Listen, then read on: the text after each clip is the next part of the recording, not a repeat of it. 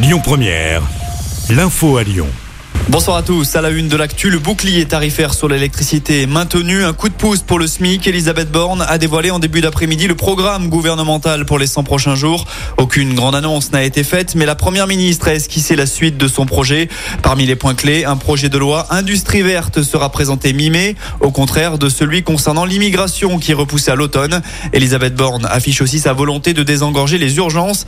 La première ministre a également évoqué le pouvoir d'achat et l'inflation. Aujourd'hui, la première préoccupation de nos compatriotes, c'est le pouvoir d'achat. Aussi, dans les prochains mois, nous allons maintenir les boucliers sur les prix de l'énergie. Ma conviction est claire, chacun doit prendre sa part. Les distributeurs peuvent agir sur leurs marges et les industriels accepter des renégociations quand le cours des matières premières a baissé. Dans ce contexte, nous devons aussi collectivement agir pour revaloriser les salaires. Là encore, chacun a sa responsabilité. Le gouvernement prend la sienne avec une nouvelle revalorisation du SMIC au 1er mai. En un an, le SMIC aura augmenté de plus de 6%. En revanche, Elisabeth Borne n'a pas eu un mot sur les retraites aux grandes dames de l'opposition.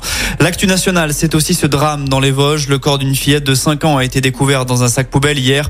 Un adolescent de 16 ans a été placé en garde à vue et a été entendu par les enquêteurs dans cette affaire. Le corps de l'enfant se trouvait dans un appartement de Rambervillers. C'est la mère de la victime qui avait signalé sa disparition hier.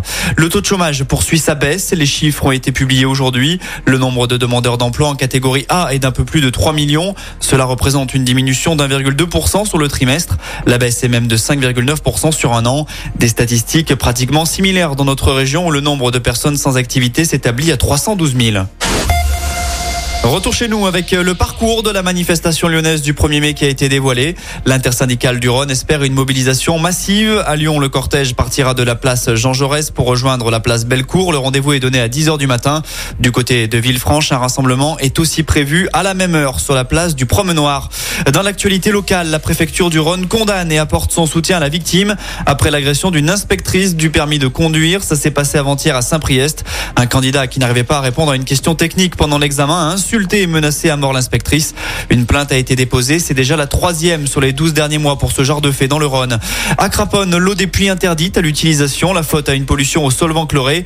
Un arrêté municipal d'interdiction de l'usage de l'eau sur la commune a été pris sur un périmètre restreint. Rappelons qu'un arrêté similaire est déjà en place sur la commune de Grézieux-la-Varenne depuis 2020.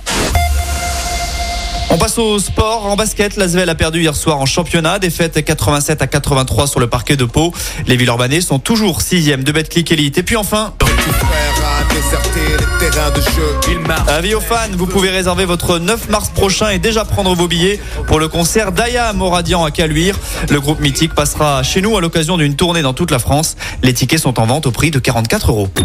Écoutez votre radio Lyon Première en direct sur l'application Lyon Première, lyonpremière.fr et bien sûr à Lyon sur 90.2 FM et en DAB+. Lyon Première